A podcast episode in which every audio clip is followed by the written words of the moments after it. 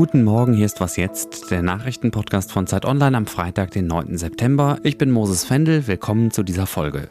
Hier geht es gleich um die Lage der CDU und welchen Anteil Parteichef Friedrich Merz an dieser Lage hat. Und wir reden darüber, wie die Menschen im Süden der Ukraine unter der russischen Besatzung leiden. Vorher gibt es aber wie immer einen kurzen Nachrichtenüberblick. Ich bin Matthias Peer. Guten Morgen.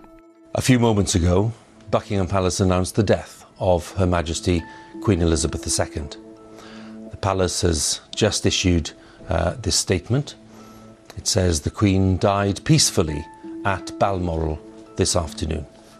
Mit diesen Worten eines BBC-Nachrichtensprechers haben die Britinnen und Briten gestern Abend vom Tod ihres Staatsoberhauptes erfahren. Königin Elizabeth II. starb im Alter von 96 Jahren auf ihrem schottischen Landsitz. Sie regierte das Vereinigte Königreich über mehr als sieben Jahrzehnte. So lang saß kein anderer britischer Monarch auf dem Thron. Ihr ältester Sohn folgt ihr nun nach als König Charles III. In einer Mitteilung beschrieb er die Queen als geschätzten Souverän und eine vielgeliebte Mutter. Die neue britische Premierministerin Liz Truss sagte in einer Ansprache, We are all devastated by the news that we have just heard from Balmoral. The death of Her Majesty the Queen is a huge shock to the nation and to the world. Auch mehrere internationale Politiker haben das Leben der Königin gewürdigt. Sie habe ein Jahrhundert geprägt und auf der ganzen Welt Ansehen und Respekt genossen, teilte Bundespräsident Frank-Walter Steinmeier mit. US-Präsident Joe Biden bezeichnete Elizabeth als Staatsfrau von unvergleichlicher Würde und Beständigkeit. Redaktionsschluss für diesen Podcast ist 5 Uhr. Die CDU trifft sich heute und morgen in Hannover zu ihrem 35. Parteitag. Da will die Partei unter anderem darüber diskutieren, was sie gegen die Inflation und gegen hohe Energiepreise machen will, wie Bürgerinnen entlastet werden können und ein weiteres großes Thema ist eine parteiinterne Frauenquote. Die soll die CDU attraktiver für weibliche Mitglieder machen. Eine Idee, die unter anderem Friedrich Merz unterstützt, der Parteichef und Oppositionsführer im Bundestag. In letzterer Funktion hat er ja erst vor zwei Tagen einen größeren Auftritt im Parlament bei der Generaldebatte gehabt. Er hat die Gelegenheit genutzt, kann man glaube ich sagen, mit seiner kämpferischen Rede, in der er nach allen Seiten hin ausgeteilt hat, besonders heftig gegen Wirtschaftsminister Robert Habeck und die Grünen. Zeit Online-Politikredakteur Ferdinand Otto beobachtet für uns die CDU. Hallo erstmal Ferdinand. Hi, grüß dich. Gestartet ist Friedrich Merz ja vor einem guten halben Jahr als Hoffnungsträger der CDU. Wie zufrieden ist die Partei aktuell mit ihm? Es gibt keine Anti-Merz-Stimmung, keine Breite in dieser Partei. Und das ist ja schon mal ein Erfolg für jemanden, wir erinnern uns, der ganz lange die CDU auch polarisiert hat, der da auch wirklich namhafte Gegnerinnen und Gegner hatte.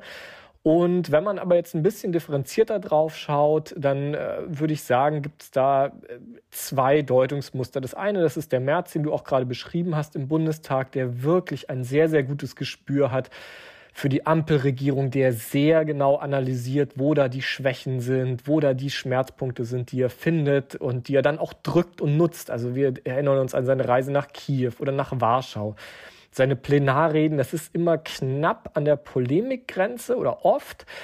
Aber diese Angst, die es ja auch mal gab, dass die CDU in der Oppositionsrolle in den öffentlichen Debatten vielleicht nicht mehr stattfinden könnte und die FDP jetzt so das bürgerliche Lager ersetzt, die hat Merz jedenfalls beiseite gewischt. Die ist ganz unbegründet.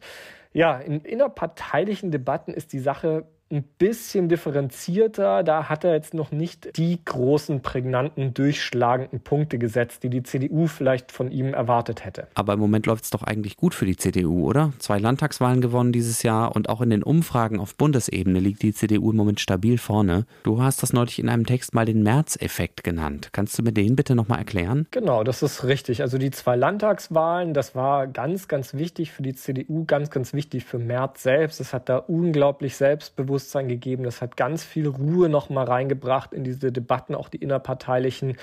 Das Zweite, was Merz geschafft hat, auch zu dieser Zeit, Anfangszeit, war, dass er wirklich eine zerstrittene Partei mit ganz vielen Durchstechereien, diese Live-Ticker aus den Gremiensitzungen, das hat er abgestellt. Die hat er geeint, den Laden, die hat er auch ein bisschen auf sich eingeschworen, seine Parteispitze, wenigstens den Vorstand. Und dann hat er auch eine Sache geschafft, das muss man so deutlich sagen, dass viele Befürchtungen, die ja mit seiner Person verbunden waren, dass er die zerstreut hat. Also er hat jetzt nicht den Versuch unternommen, eine Art Vor-Merkel-CDU, eine Art März-Version 2002 oder so ähm, durchzudrücken gegen Widerstände. Das wäre auch in dieser breiten Volkspartei überhaupt nicht mehrheitsfähig. Also das würde ich sagen, muss man März auf jeden Fall zugute halten. Eines der Themen beim Parteitag jetzt ist ja die Frauenquote. Warum ist das Projekt für März so wichtig? Und für wie wahrscheinlich hältst du es, dass er die Partei davon überzeugt? Naja, inhaltlich ist das Projekt Merz nicht wichtig. Er war nie der große Fan der Frauenquote, er hat damit immer gefremdelt.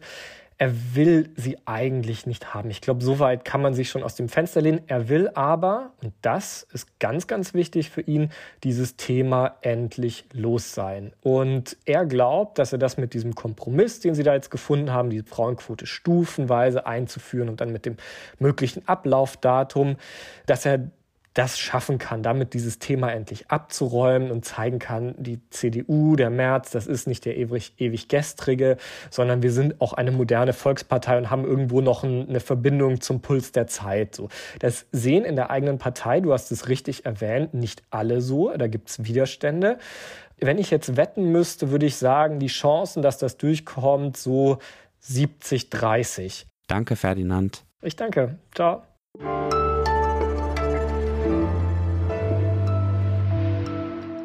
Und sonst so? In China und anderen asiatischen Ländern wird morgen das Mondfest gefeiert, auch bekannt als Mitherbstfest.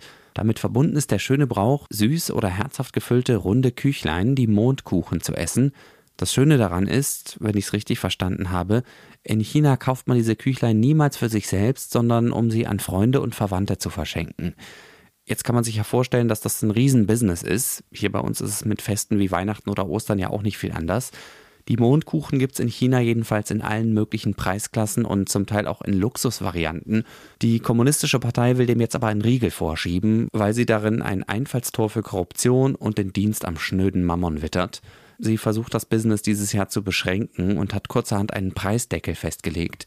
Die durchschnittliche Packung Mondkuchen darf demnach für maximal 500 Yuan verkauft werden. Das sind umgerechnet gut 70 Euro. Ich finde das einerseits ein bisschen schade, dass dieses schöne Fest jetzt womöglich bürokratisch kaputt reguliert wird. Ein Teil von mir fragt sich aber, ob wir hier nicht auch was davon lernen können. Ich weiß, das ist jetzt sehr dünnes Eis. Von autoritären Staaten lernen, hm, ja, nee, ich kann verstehen, wenn Ihnen der Gedanke Unbehagen bereitet. Aber wie wäre es denn, wenn der Staat hier bei uns in Zeiten hoher Energiekosten den exzessiven und ästhetisch fragwürdigen Umgang mit Weihnachtsbeleuchtung ein kleines bisschen regulieren würde?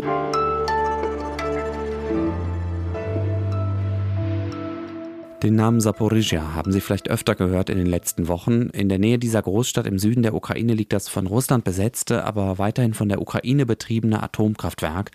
Dessen Lage hat die Internationale Atomenergiebehörde in einem Bericht vor wenigen Tagen als unhaltbar bezeichnet.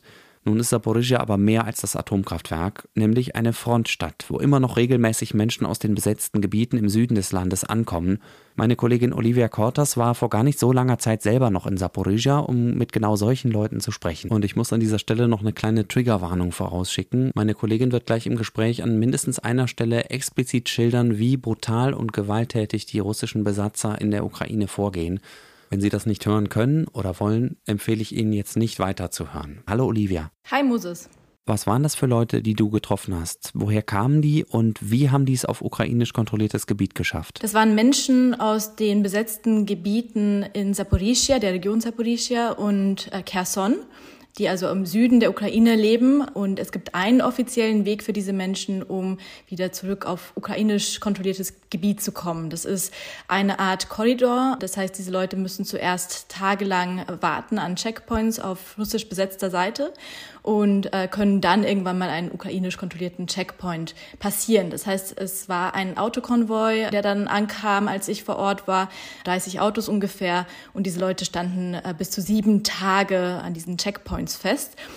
Und ich habe vorab schon gehört, dass jetzt vor allem Beamte kommen, Lehrerinnen, Lehrer, Menschen, die quasi das alte System noch aufrechterhalten wollten und die jetzt unter Druck standen. Und tatsächlich habe ich eben sehr viele Lehrerinnen und Lehrer getroffen.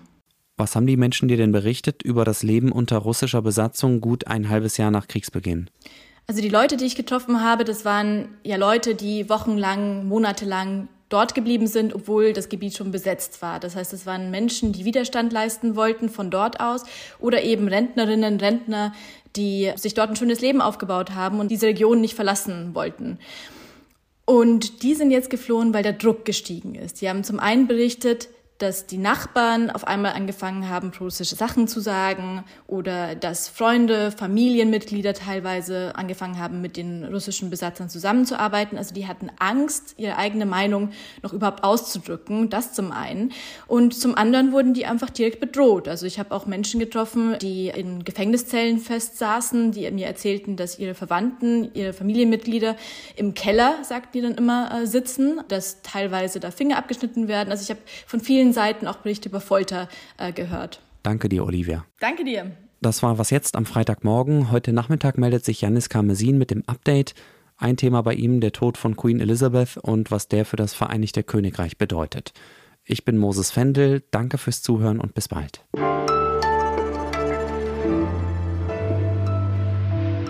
Ich war bis zum 19. August in Saporischia und bin seit dem 23.